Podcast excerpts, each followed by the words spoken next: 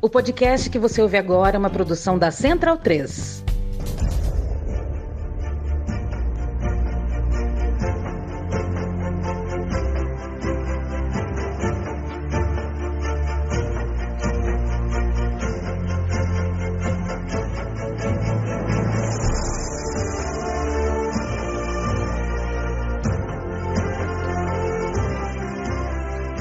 Senhoras e senhores, amigas e amigos da Central 3, este é o Bundesliga no ar. Eu me chamo Leandro a mim.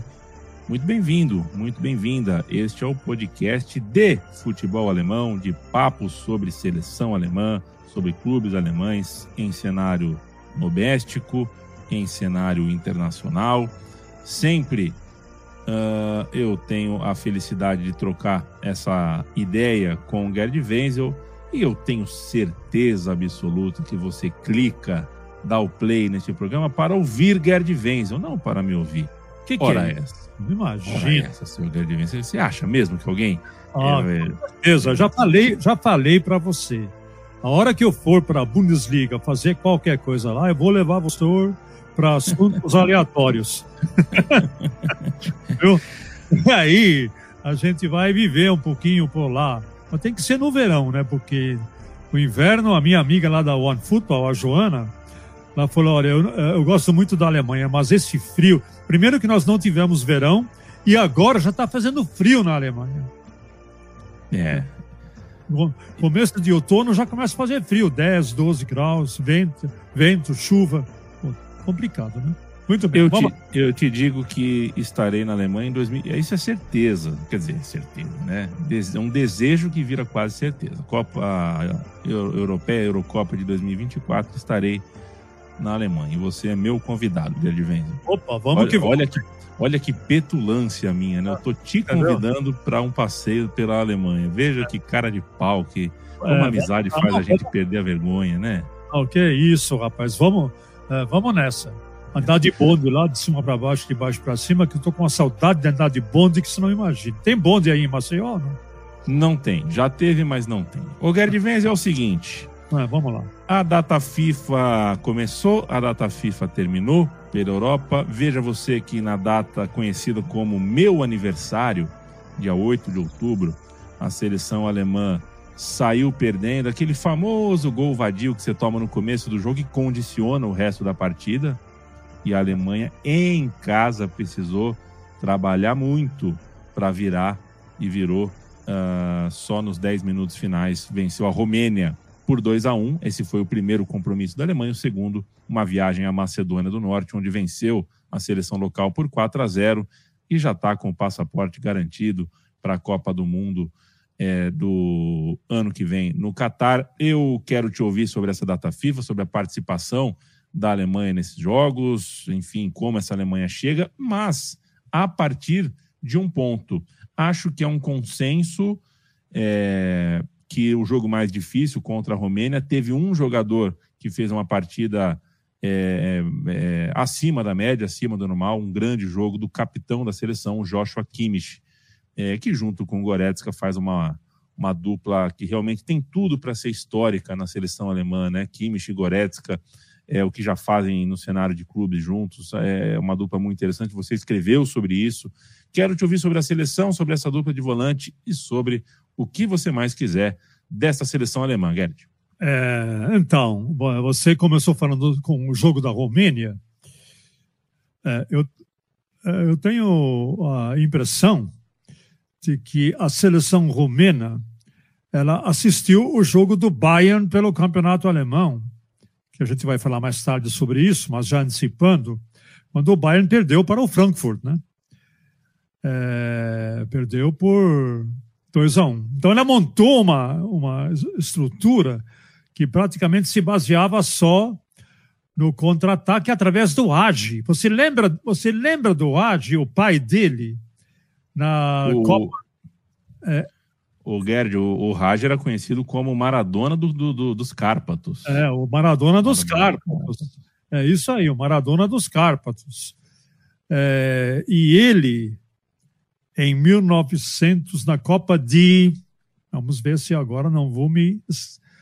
Na Copa de 94, ele que eliminou Não, não foi ele que eliminou. Estou fazendo confusão. Vamos lá, na Copa de 94 ele faz um golaço contra a Colômbia, talvez, ou contra é, a Suécia, não lembro contra que um golaço. É, é, é. Muito bem. E aí nas oitavas de final a Romênia tira a, a Argentina, perde é. nas quartas para a Suécia. É, é isso aí, muito bem. Tá vendo? Por isso que eu tenho que levar você como meu assessor. Tá não? Porque na hora que aqui dá um tilt na memória, aí entra a sua memória tá pesquinha de po Posso ser teu assessor para assuntos dos anos 90. Só o que eu posso te dizer. Muito bem, vamos voltar a falar da Romênia. A Romênia, então, montou uma estrutura, montou um esquema que praticamente impossibilitou a Alemanha de jogar. Né? E essa estrutura só foi quebrada no segundo tempo, porque o Kimmich assumiu a, a responsabilidade pelo jogo. E além de assumir a responsabilidade pelo jogo, ele motivou o time, é, veio com uma garra, com a gana de virar o jogo impressionante, ele pessoalmente, e levou, se transformou num motor turbinado aí, juntamente com Goretzka, é, para virar esse jogo. E exatamente foi isso que eles, que eles conseguiram fazer. Né? Um jogo suado, um jogo duro, um jogo que mostra ainda que a Alemanha e o Hansi Flick têm um longo caminho para andar para deixar o time na ponta dos cascos. Mas não importa, foi uma vitória, uma vitória por 2 a 1 um, é, de virada que é, encaminhou a classificação é, da Alemanha para a Copa do Catar, que iria se concretizar no jogo seguinte diante da Macedônia do Norte. Lembrando que a Alemanha tinha perdido da Macedônia do Norte no primeiro turno, né? É, por 2 a 1, um, sob comando do Johan Löw. A Alemanha em casa conseguiu perder da Macedônia do Norte, ranqueada no lugar 142 do ranking da FIFA. Mas não importa, o Hansi Flick chegou e os primeiros cinco jogos que ele dirigiu é, com a equipe, ganhou todos, marcou, seu, seu time marcou 18 gols, só sofreu um.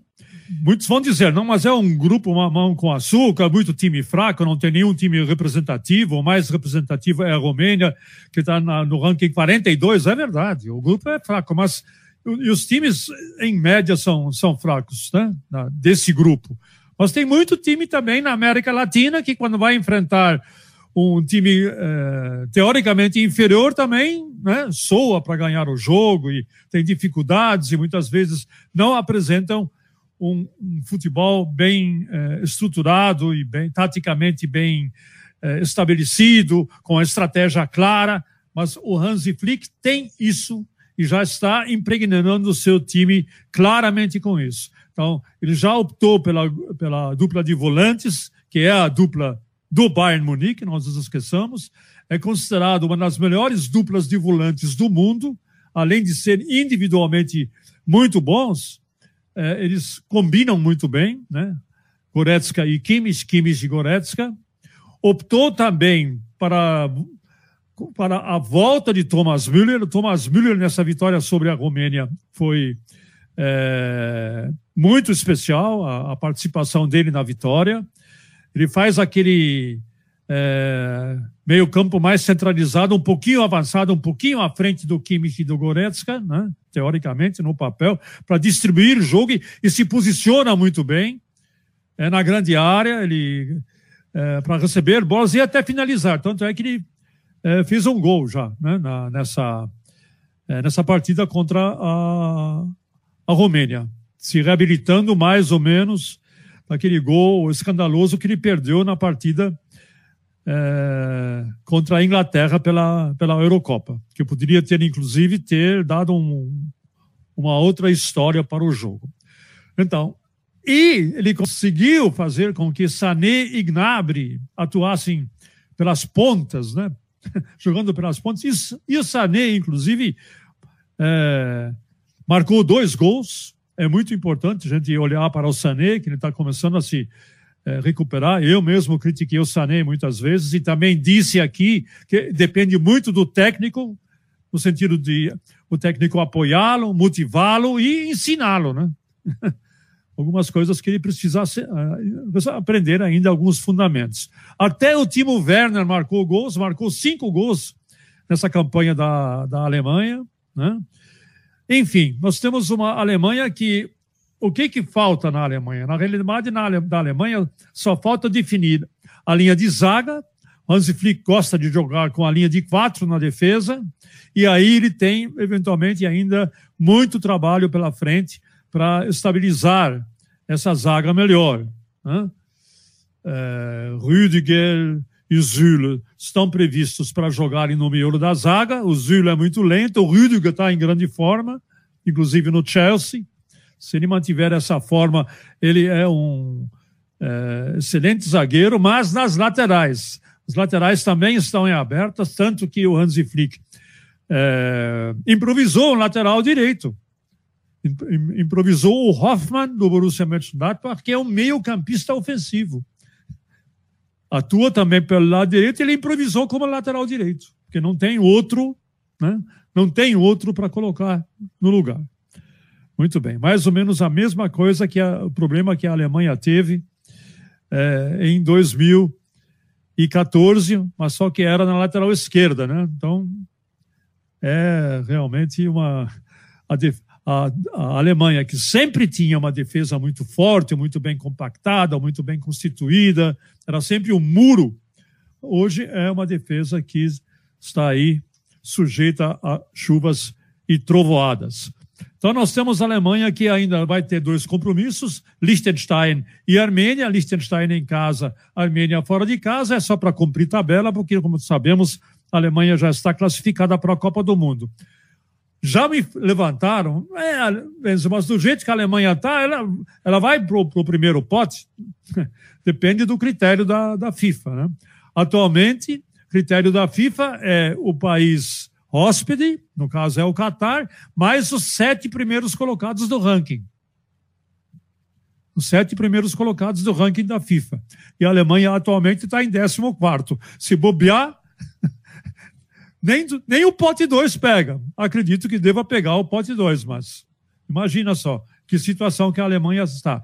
Também não faz muita diferença, né? Pote 1, um, pote 2, ok. Muita diferença não faz, porque é difícil de acreditar que a Alemanha não se classifique, pelo menos em segundo lugar no seu, no, no seu, no seu grupo na, na Copa do Mundo. É, já aconteceu uma vez, né? aconteceu em 2018.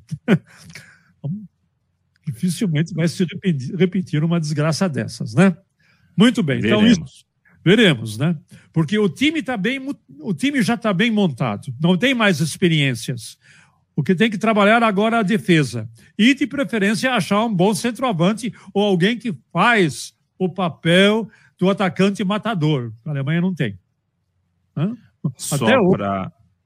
É, que é o Timo Werner que não inspira as maiores, né? Não arranca tanto suspiro assim. É, mas ele também não, não é centroavante, né? Ele é, ele é um. Ele joga na meia esquerda avançado. Então ele é, ele gosta de jogar pelo, pelo lado esquerdo, meia esquerda, né? O pessoal acha que ele é centroavante, ele não é centroavante.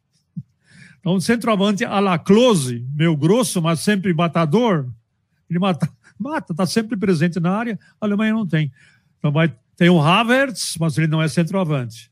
Tem o Royce, mas não é centroavante. Tem o meio campo coalhado de grandes talentos, mas nenhum é meio campo ofensivo. Mas nenhum é atacante de ofício. Então, esse é o grande problema da Alemanha. Para fazer o, o, serviço, o time alemão que começou a data FIFA, que jogou contra a Romênia, uh, começou escalado com Ter Stegen no gol, linha de quatro com Hoffmann, Nuka, né, Nicolas Schule, o Rudiger e o Tilo Kerrer na lateral esquerda. Dois volantes, Kimmich e Goretzka. No ataque, Gnabry, Sané abertos, Royce por dentro, Timo Werner complementando o time. Na ocasião, entraram durante a partida o ADM, o Havertz, que eu acho que vai acabar se tornando titular até a Copa do Mundo, também o Thomas Miller e o Klosterman. Thomas Miller, inclusive, fez o gol é. da vitória. É, essa é a seleção alemã, seu Gerd. É, essa é a seleção. É, individualmente tem muitos valores. Né? O Hansi Flick está bem servido, ele conhece, trabalhou com muitos valores né, no Bayern. Trabalhou com Neuer, trabalhou com o Zülle, trabalhou com o Kimmich, trabalhou com o Goretzka, trabalhou com Soné, Sané, Gnabry e Thomas Müller. Né? Então, ele trabalhou com sete jogadores durante é, duas temporadas e foi muito bem. Então, eles conhecem muito bem as, a, a, os conceitos táticos e estratégicos é, do Hansi Flick. Tem tudo para dar certo. Eu acredito até, se ele conseguir acertar o time, é, chegar à semifinal é um objetivo realista. Vamos falar de Bundesliga um pouquinho, Gerd Wenzel, porque a rodada 8, terminando a Bundesliga, terminando a data FIFA, os jogadores voltam para os seus clubes. E é, em Munique e em Leverkusen, uma rodada uh, diferente, uma rodada que não é sempre que a gente encontra, porque a gente tem uma liderança compartilhada, Bayern de Munique e Leverkusen dividem a liderança com 16 pontos e eles se enfrentam no domingo, acertar o horário aqui, domingo, 10 e meia da manhã, horário de Brasília. Você assiste no aplicativo gratuito da One Football com Gerd Wenzel comentando, inclusive.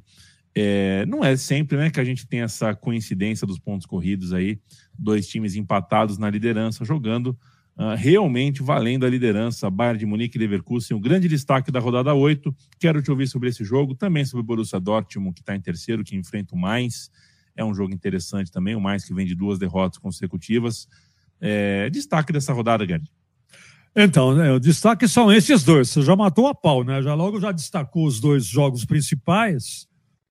E hoje até no, no site Kicker tem uma entrevista né, que é, dada por um dirigente do Bayer Leverkusen. E ele disse o seguinte: olha, nós estamos cansados de sermos chamados de vice-Kusen. E dessa vez nós vamos partir mesmo. E vamos ter a grande prova de fogo já nesse é, próximo domingo. Mas é, estamos na liderança junto com o Bayern. É apenas a, a, diferença do saldo de gols. Né? O saldo de gols do Bayern é 17, o saldo de gols do Leverkusen é 13. O Leverkusen joga em casa, na sua bela é, Bayern Arena. E o fato é que o Leverkusen está fazendo uma das suas melhores campanhas de início de campeonato da sua história.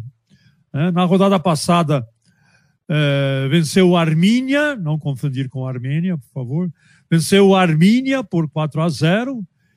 E depois da derrota do arquirrival, do Bayern, né, uma derrota para o Frankfurt, é, alcançou os bávaros na tabela e divide a liderança com o atual campeão por pontos ganhos. Né?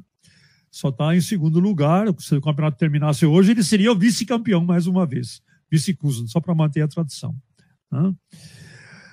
Ele tem um novo técnico. O novo técnico é o Gerardo Seuane, que assumiu nessa temporada, deixando a sua marca com uma defesa é, muito bem é, organizada e um ataque insinuante. Né? E se vencer, ele assume a liderança isolada com três pontos sobre, sobre o Bayern. É, olha só, o, currículo do, do, do, Gerardo Seuane, por enquanto, no Bayern, no, no Bayern Leverkusen. Dez jogos, oito vitórias, um empate e uma derrota. E uma derrota muito discutida, onde o Bayern Leverkusen foi prejudicado na partida contra o contra o Borussia Dortmund. O Borussia Dortmund venceu, mas o Bayern Leverkusen foi prejudicado. Um pênalti não dado e outras cositas más. Enfim, o Bayer Leverkusen fazendo uma bela campanha, é, jogando um belo futebol, né? e vamos ver se agora ele, na prova dos nove, se ele, como tantas vezes ocorreu, se ele vai amarelar ou se ele vai mostrar serviço também diante do Bayern. Baianense que estava com todas as turbinas ligadas, mas aí veio uma águia. O mascote do Eintracht Frankfurt é uma águia. Veio uma águia lá de Frankfurt que se que incorporou nos 11 jogadores do Eintracht Frankfurt e, apesar de, de, do primeiro tempo, o jogo terminar 1 a 0 para o Bayern de Munique, o Eintracht Frankfurt, em plena Allianz Arena, conseguiu virar, conseguiu virar o jogo. Então, é, foi um fato histórico, primeiro porque há 11, aliás, é, exatamente, aliás, há 21 anos, há 21 anos que o Eintracht Frankfurt não ganhava do Bayern Munique na Allianz Arena, desde 2010. Imaginou uma coisa dessas? Então foi como se eles tivessem vencido um título, né? Acabaram ganhando por 2 a 1 um, eh, se redimindo finalmente da sua má campanha, que até então, Leandro, meu amigo, até então o Eintracht Frankfurt não tinha ganho um único jogo no campeonato. Foram cinco empates e uma derrota, e ele foi ganhar justamente em cima do líder de então. Então o Bayern de Munique agora viaja a Leverkusen para tentar se redimir. Não vai ser um jogo fácil para para o Bayern. A sorte do Bayern é que ele pode contar praticamente com o time completo, ao contrário do Bayern Leverkusen que tem alguns tem a lamentar alguns desfalques. Mas seja como for, esse é o clássico para ser visto. Para quem ama o futebol, independente se é, é torcedor do Leverkusen, torcedor do Bayern, independente disso, são os dois times que estão jogando atualmente o melhor futebol na Alemanha. Então, essa prova dos nove a gente vai ver domingo, né? O jogo é domingo, a partir das dez e meia.